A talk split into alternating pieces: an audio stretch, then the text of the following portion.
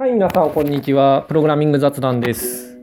いやー、なんか、昨日撮ったんですが、ポッドキャスト、まあ、ちょっとなんか、内容的に、まあ、話してる途中で、何の話をしてるのかよくわからなくなってしまって、うん、なんか、無駄に長くなったのと、いやー、なんか今日、午前中サーフィンしてたんですけど、いや波落ちちゃって、まあ、午後やることねえなーってことで、まあ、撮るか、ということで、これは撮り直しです。いや、まあ、聞く側からしたらそれ関係ないがなって感じなんですけど、まあ、撮り直しなんですよ。で、何の話かっつうと、まあ、なん、まあ、2つぐらい視点があって、まあ、TDD だとか、DDD だとか、DI だとか、まあ、そういう話って、まあ、古いよなと。古いっていうのは、その、2004年ぐらいには、まあ、大体もう結論が出てるわけですよ。うん、で、一方で、なんか最近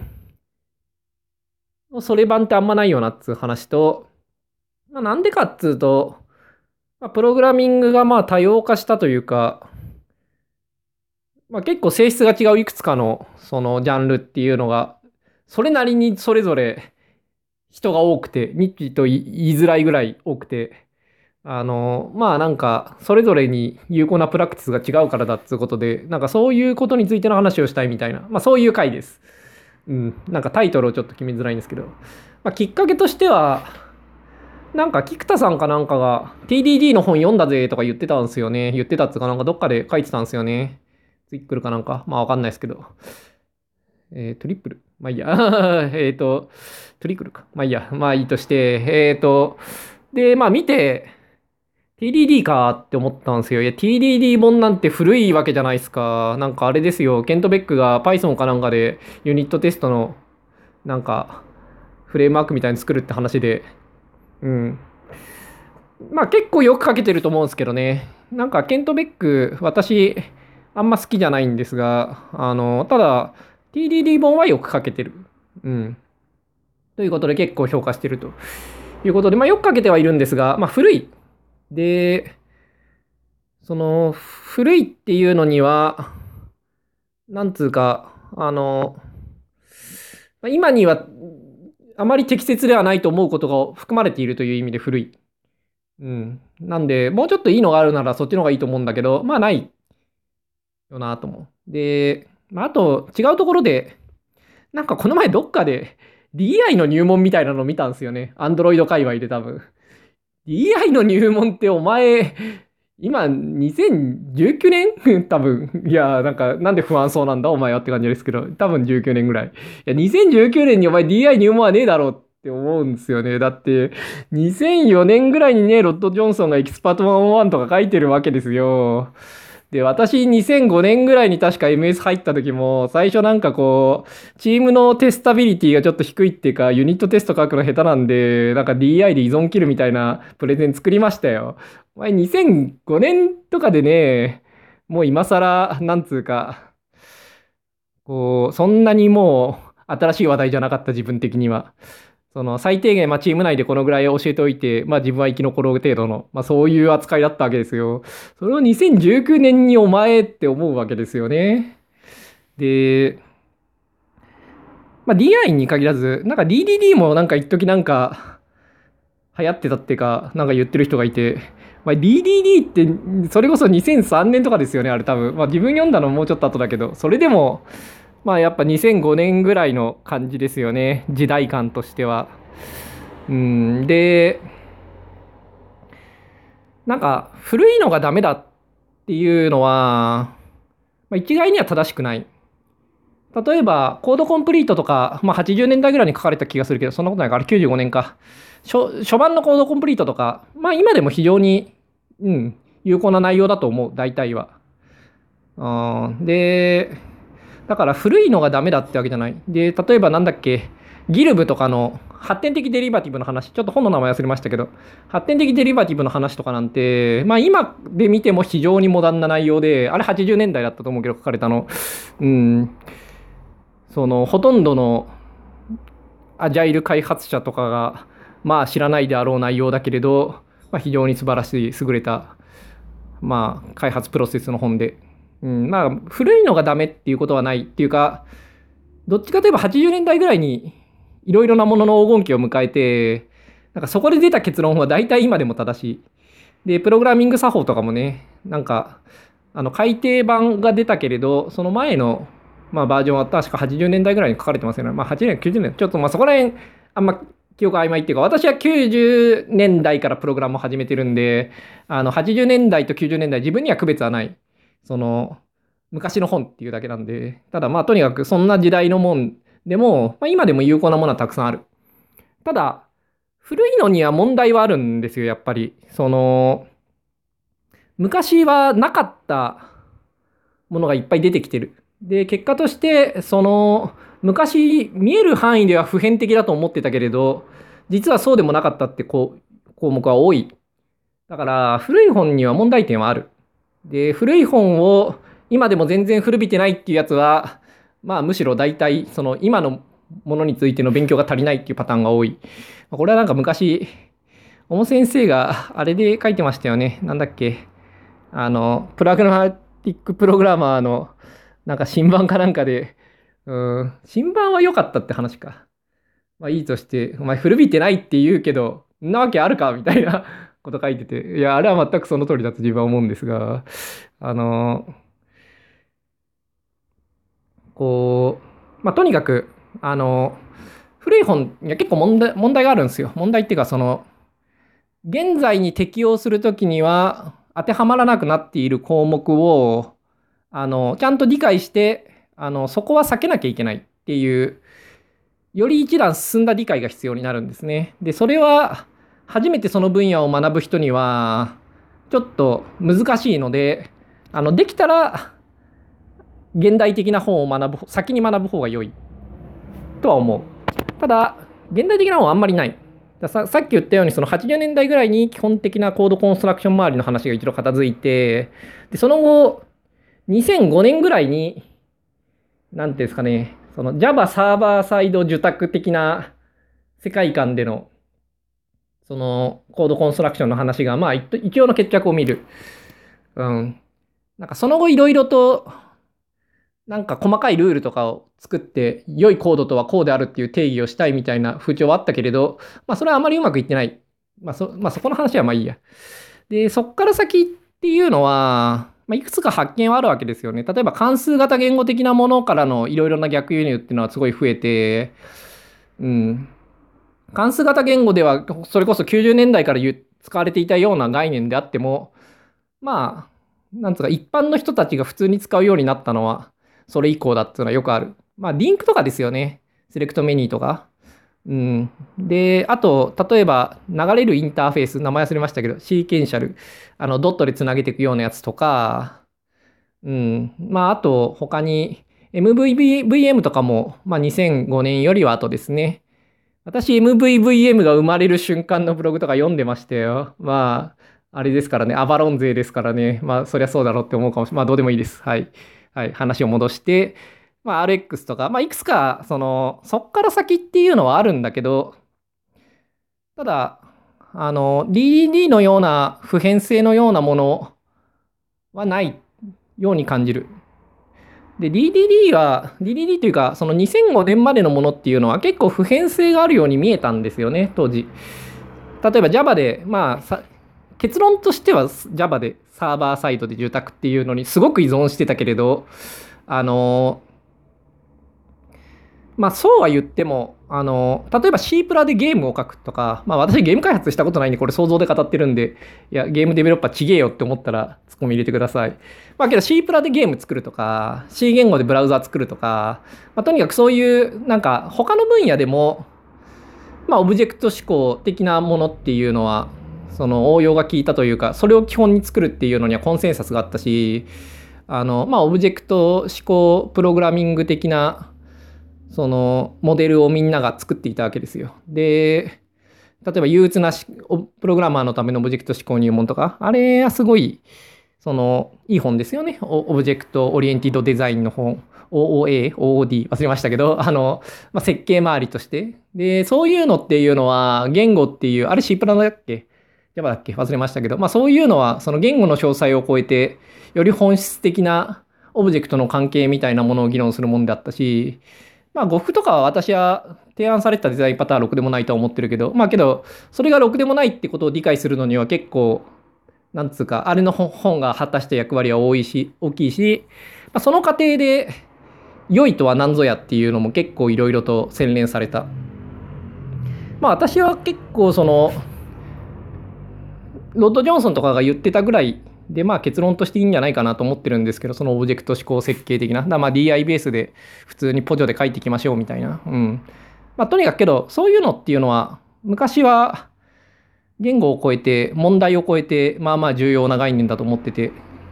で、まあ、特にドメインモデルが分かりやすいんで、ちょっとドメインモデルの話をすると、まあ、DDD の話ですね。ドメインモデル、豊富なドメインモデルを、その、モデリングする。モデリングするっていうか、そのコードに表現、コードの表現として表すっていうのは、本質的なことだと思ってたわけですよ。それは要するに、複雑なドメインの問題というものをプログラム上に表現するってことなんで、それは、なんか重要なプログラムは全てそうではないかっていう、まあ気もしないでもないと思って、割と、なんつうか本質的なものとして考えていたんですね。で、ただ、それはあんまり現代においては正しくないっていうのがまあ今回の本題、本題っていうか話の半分なんですよ。その、例えば Android において豊富なドメインモデルを作るっていうことがどのぐらい良いことか、Android アプリにおいて。っていうとかなり、その、怪しいというのは、豊富なドメインモデルが必要な時点で、Android アプリとしては結構失敗してる可能性が高い。あの、どうしても必要な場合もあると思うんですけどね。だから、いつも豊富なドメインモデルというものが有効ではないという気はないんですが、あの、なるべくそういうのの出番がない方に、ないように作る方が正しい。それは Android のアプリっていうものは、あの、殺されたりするっていう問題と、その UI がすごい画面がちっちゃいっていう問題と、まあいろいろあって、あの、これは十分な論理的根拠を持って言うことができる。その、豊富なドメインモデルがあまり頻繁に必要になるのは、なんかその時点でもう負けていると。うん。で、Android に限らず、その、まあいや、その前にちょっと一応補足をしておくと、まあ2005年以降も別に新しい本は出てる。で、例えば DW コードとかはすごい評判も良くて薄くて、今いい本なんでしょう。自分ちらっとしか見たことなくて。で、私はその、新しいものをあんまりウォッチしてないんで、えっと、新しいものが出てるっていうことを知らない可能性は結構ある。まあ、これはディスクレイマーっていうか、その、最初に断っておきたいこととして。で、だけどないっていうふうに思ってるんですね。で、まず、新しいの読んでない、その後に何冊か本は出てるんですよ。で、でもまあ、あの、自分は読んでない。で、それは、自分がそその問題もそんなに必要としてないっていうか、自分の中に結論が出てるんで、何か新しい本を読んでも、同意するところもあって、でもそこは違うんじゃないかと思うところもあって、以上終了みたいな風になりがちなんですよね、きっと読んでも。だからまあ、まあ読む必要あんましないかなと思ってる。で、それはなんか自分は全てを理解したからというわけではないんですが、その学ぶ姿勢を持ってない、自分は。で、こういうことを言うとなんかまあいまいちなおっさんって感じで、まあいまいちなおっさんかもしんないんですけど、一方で、なんか、そのおっさんがこの手の本をたくさん読んで素晴らしいとか言ってるのは大体、その、下っ端を言いくるめるためなんですよ。その、なんかレビューとかで、なんかこう自分と違うことを、じゃあこうした方がいいって言って、なんでとか言われて、イラッとか来て、こう言いくるめたいわけですよ、おっさんは。で、なそういう時のための理論武装として使いがちで、まあもうこれろくでもないんで、それ自体がろくでもないんで、そういうことに関わらないようにするべく、そういう本をあまり読まないっていうのは、私はむしろ、うん、立派なおっさんだと自分では思ってる。だからまあそういう わけで読んでないんだけど、そこは罪悪感とかがあるってわけじゃなくて、むしろ、うん、まあ自分はもうあんま読まない方が適切であると。で、そんなの読んで 言いくるめたりしてないで、もっと価値ある問題について挑んでいけと、まあ思っているわけです。まあ自分がそれができているかっていうのは、まあわからないけれど。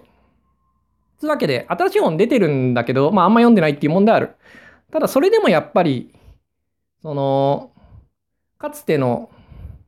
オブジェクト思考設計周りのいろいろな話っていうのと同じようになんかこういろいろなものを積み重ねた議論は多分できてないと思うんですよね、最近。で、だからさっきから古いって言ってるけれど、まあ、一方でそのぐらいの本を読むしかないっていう現実はあると思う。で、それはなぜかっていうと、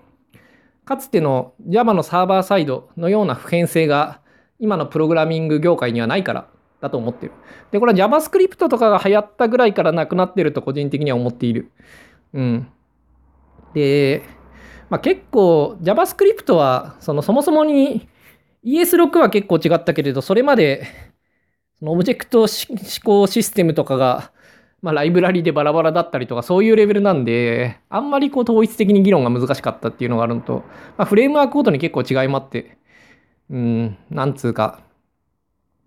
で、まあ、その JS レイヤーでのコードの量も昔はそんな多くなかった。まあ、最近はそうでもないけれど。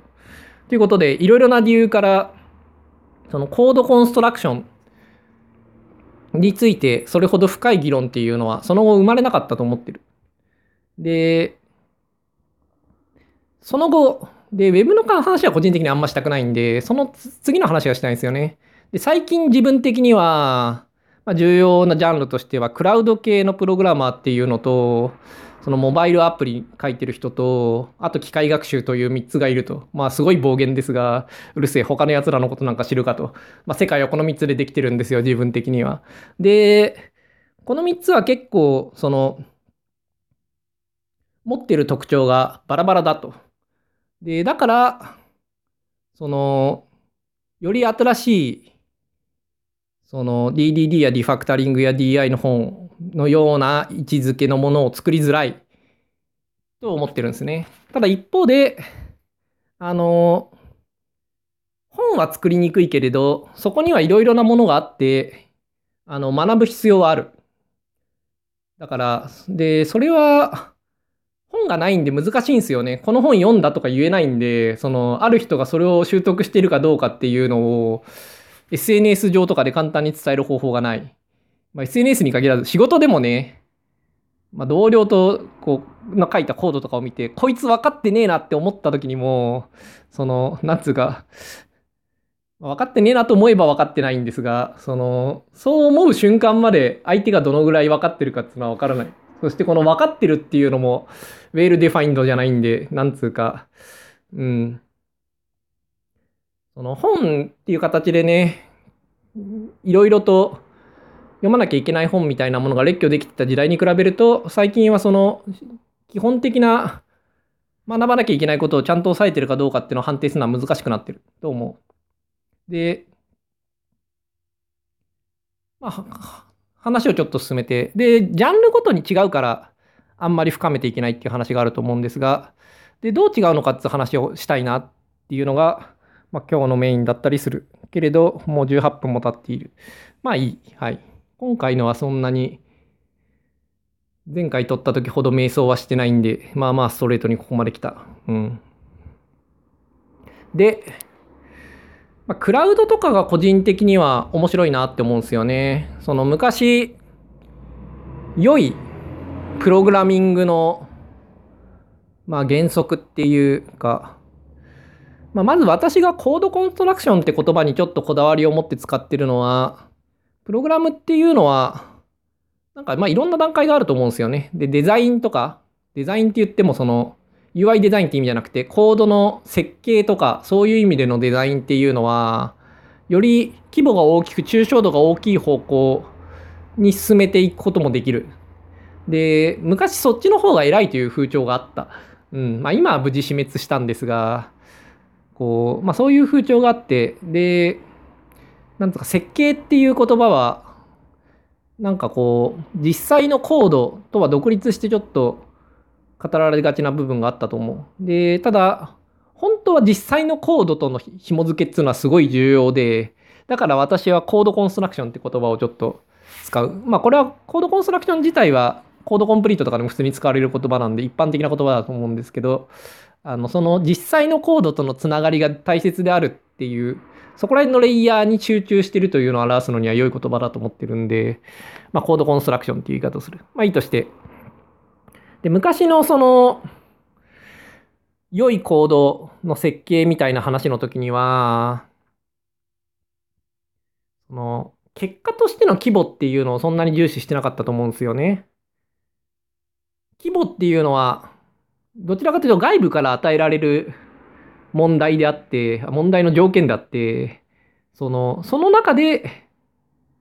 まあソフトウェアを作るっていう前提があったと思うんですよ。だから、でかいものの方が難しいってことはみんな知ってたわけですけれど、どうやったら小さくできるかっていうことについてそれほどたくさんは議論してなかった。なぜならもうでかいっていうのは所有の条件だから。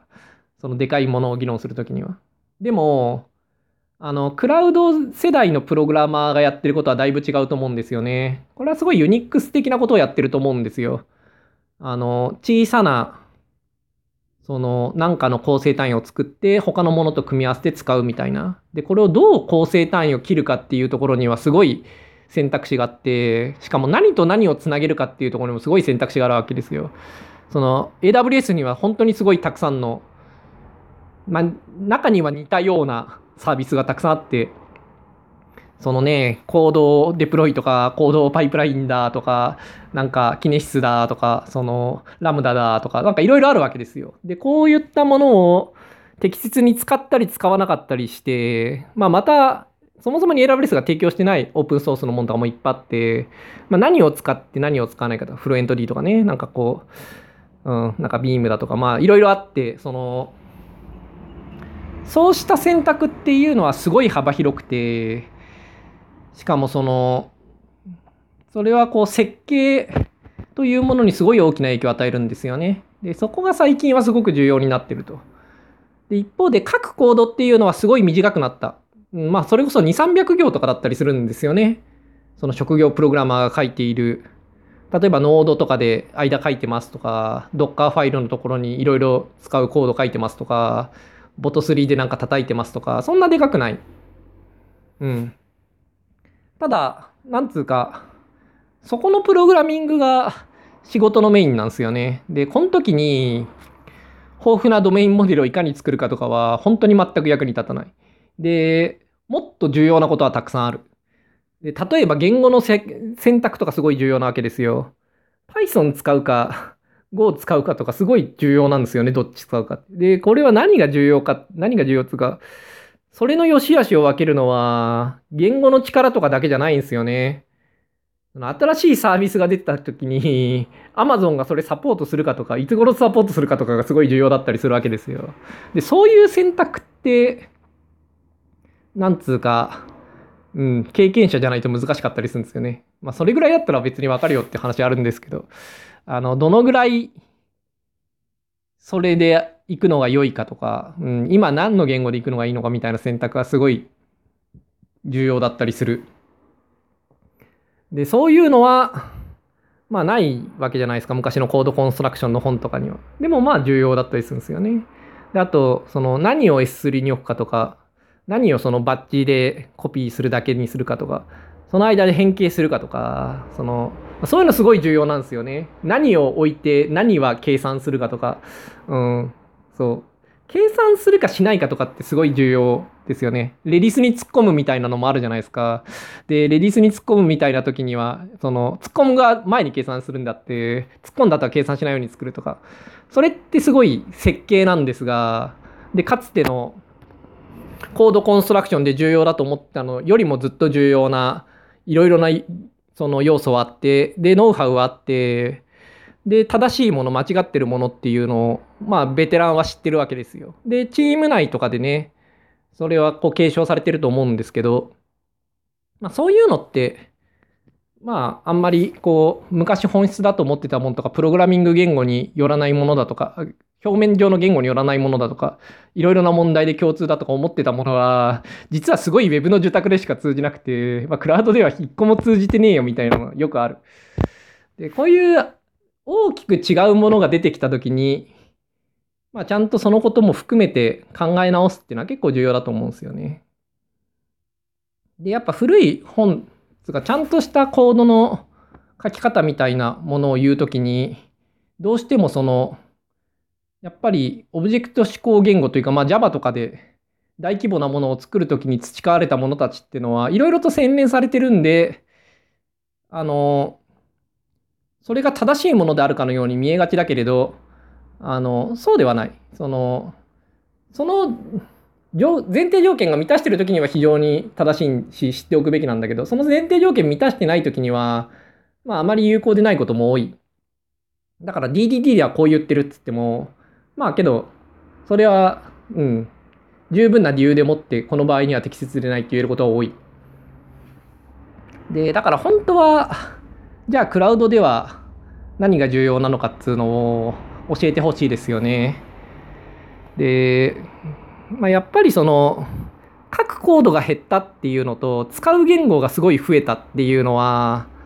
まず重要だと思うんですよ。であと一個一個のプログラム自体は小さいけれど組み合わせることが増えたと。まあ、この辺がクラウド差ですよね。別に昔の Unix でシェルスクリプトとかでサーバー管理してた時もそうでしたよっていう人はいると思うしいやでもそれらはすごい似てると思うんですよ。AWS とかクラウド系の仕事と昔の Unix のその手の人たちっていうのはすごい近い。うん。まあそんなことは別に私が言わなくたってみんな知ってる。はい。まあ、とにかくその新しいそういう問題設定について、その前提を踏まえた上でだからこうすべきだっていうのは、まあ見たいですね。で、それぞれ、あのある程度経験持ってる人は、持論はそれなりに持ってて、まあなんか新人とか入ってきたら、ある程度教え込んでますよね。うん。ただまあそういうふうになりがちですよね。その置かれた環境によっていろいろなんで、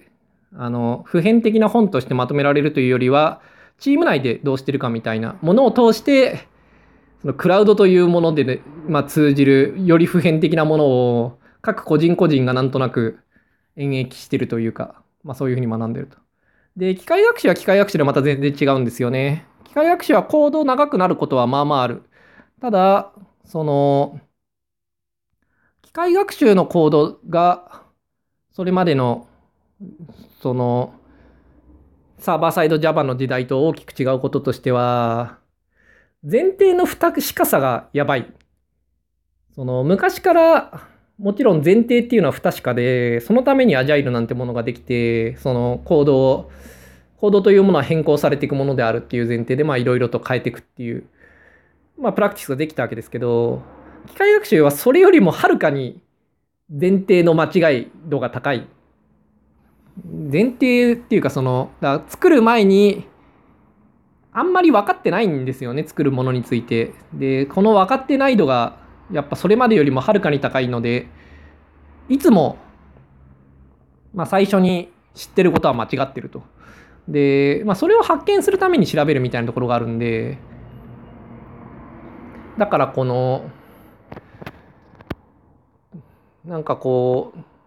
当てにできる部分が少なすぎるんですよね、機械学習のコードは。で、だからどこが変更されるかっていうことについての予見性がすごく減った。だ結果として、まあ、DDD の用語でいうところのサプルな、あの、設計っていうのその、だコードのうち変更しやすいところを変更しやすくして、その変更しなくて良いところを固く作るみたいな、まあそういうふうな感じで作ることによっていろいろなことに簡単に変更できてアダプテーションできるようなけれど安定していて良いそのソースコードコードベースみたいなそういうものを作るのがまあ難しくなった。難しくなったというか非現実的になった。っ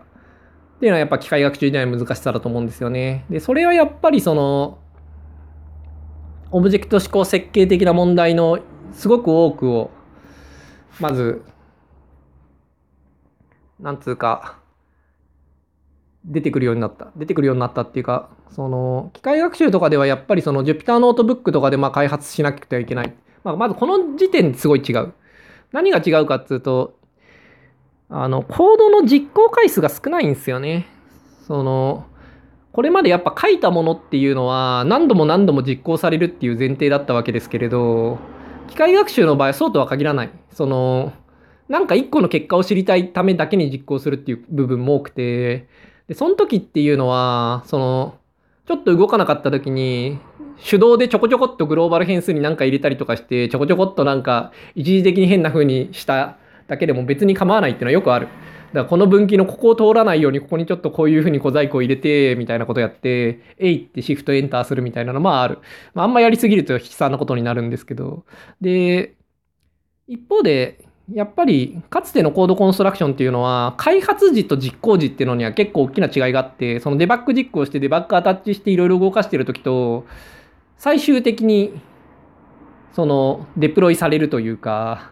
実際に使われる時っていうのは違うっていう前提があった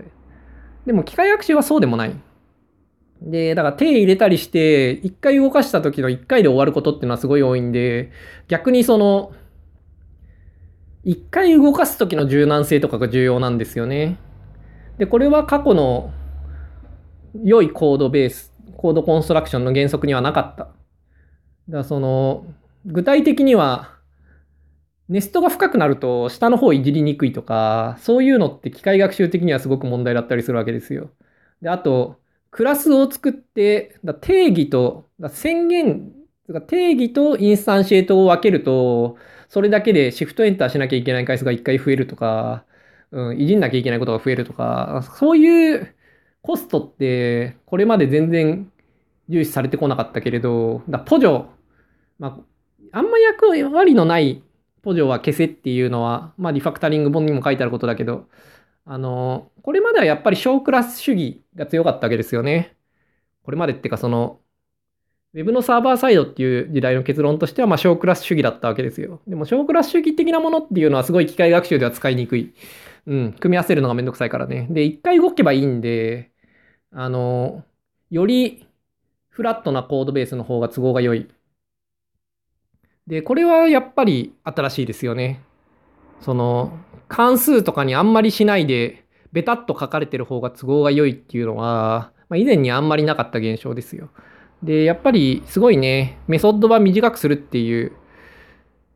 そのポジョですごいメソッドを小さくするっていうのは、まあ一つの結論だったわけですけど、かつては。うん。その機械学習時代はやっぱりそうではなくて、あの長い方が良いコードは、その一つの関数の。で、関数になってない方がいい場合も多くて、そのセルだけでベタベタ書いてある方がいいことっていうのはすごく多い。で、まあ問題点もあるんだけど、で、この問題点の方ばかりに着目しないで、そのメリットの方もすごい重視して書くっていうのは重要でだ、シフトエンターでの使いやすさっていうのは、機械学習がすごい重要なんですよね。で、あと、その、1回しか実行されないっていうか、回実行される回数が少ないんで、あの、コードの安定性っていうのはすごい低いわけですよ。これまでよりもずっと、時間をかけずにコードを書いて、ずっと時間をかけずにそれの結果を検証したい。で、その分、そのコードには間違いが多く含まれてる可能性は高いわけですけれど、一方でそのコード自体そもそもいらなくなる可能性がすっごい高いんで、あのそのコードの間違いがないかどうかっていうのは、かつてほど問題ではない。で、機械学習のコード、コンストラクションの問題っていうのは、その辺の前提がすごい大きく違うんで、あの、コーディング原理が結構変わるんですよね。で、しかもこれは、クラウドとはまた全然違う。コードはそれなりに長くなるんで、で、しかも実行時間もめちゃくちゃ長いとか、まあいろいろと、そうですね。あと実行時間が長いっていうのも、新しいですよね、機械学習は。別にクラウドだってめっちゃ長いことあるよっていう話はあるんですけど、うん。まあそれはそうなんですけど、あの、機械学習はやっぱりその、1回しか動かさないけど、その1回がすごい長いってことが多いわけですよ。だからこの時に、その1回動くようにコードを書くために、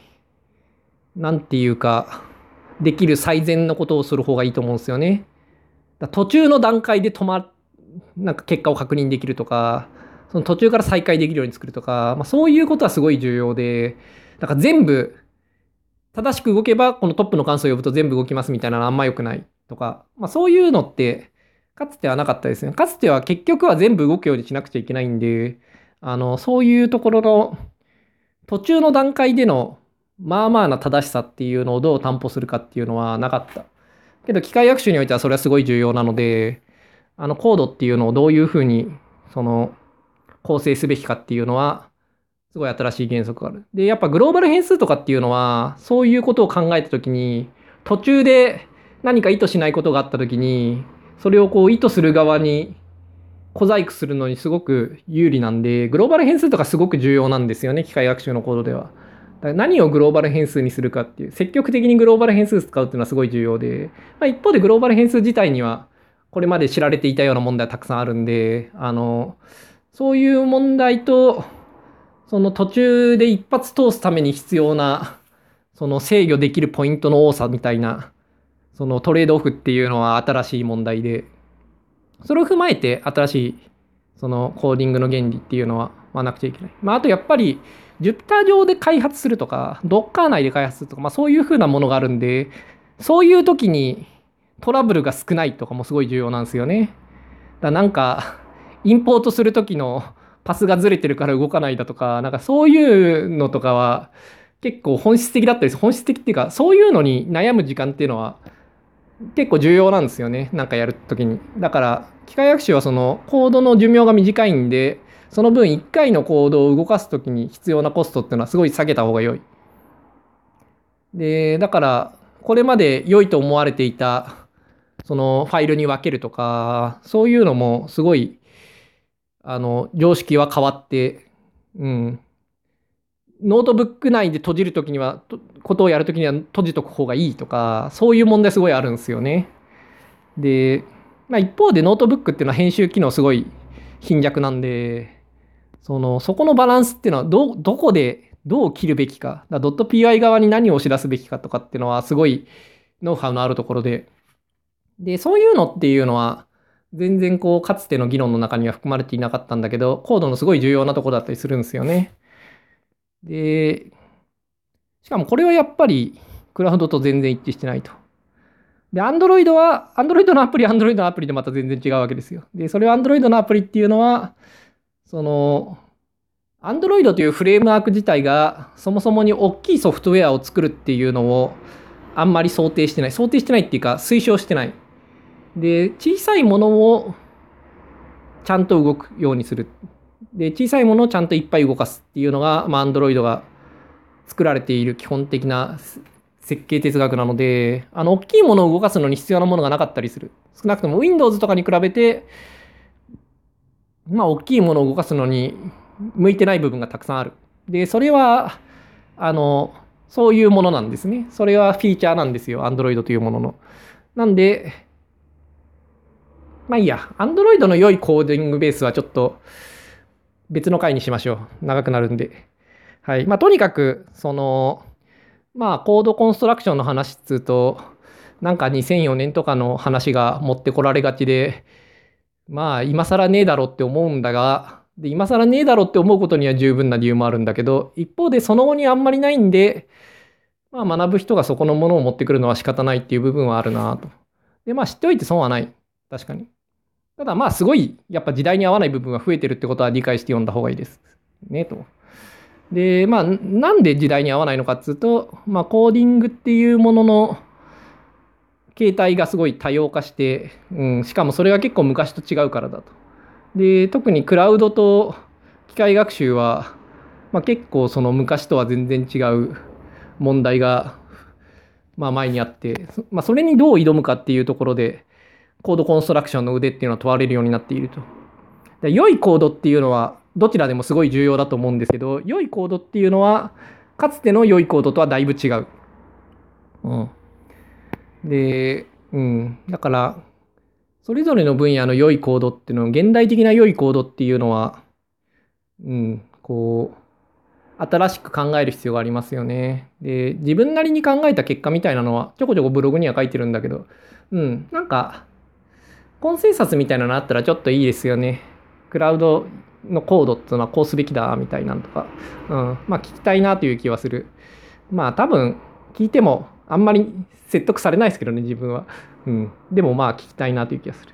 まあとにかくそういうわけで、あの問題が変わったんで、あのそれに合わせて新しくアップデートすべきところは多い。けれど、それは問題ごとに違うんで、昔ほど普遍性がないから本とかいう形には難しいよなと。で、まあ、ちょこちょこ自分なりにまとめたりとかして、そういうのがこうチーム内とかで、まあ、下に継承されてっているのは、まあ、知っているし、自分もまあそういうのに関わったことはあるけれど、うん、なんかもうちょっと広く見たいですよね、そういうのは、と思う。で、まあ、そういう話を見るときに、できたら、あの、昔のこと知ってる人に 話してほしいなという気がしますね。うん、なんか、今更、その DDD とか偉そうに語られても聞いてて辛いみたいな。うん、まあそれはいいんですけど。まあ、生きりはいつの時代でもね、うん、おっさんのことなんて気にせずに生きてりゃいいんすよって思うんで、まあいいんですが、あの、違いを語るにはやっぱり前を知ってる人の方がいいと思うんで、その、自分が読む、自分的に見たいコンテンツとしては、昔を知ってる人に語ってほしいなという気がしますね。はい。まあ、とにかく、そういうわけで、あの、まあ、コードコンストラクションの本、古いの多いと。でもまあ、それには十分な理由があると。で、新しいの、うん、なんか、知りたいけど、本にはなりにくいだろうけど、まあ、何らかの形で、うん、なんかみんなの知見とかを集めて、もうちょっとこう、今の時代はこうだ、みたいなの知りたいなと思います。はい。もうちょっとなんかこの話は続くと思うんで、あの、まあ、そのうち機会を改めてもうちょっと違う角度でまとめたいと思います。うお、40分。長くなったよ。取り直したら。まあいいや。というわけで今週はこれでおしまい。また来週。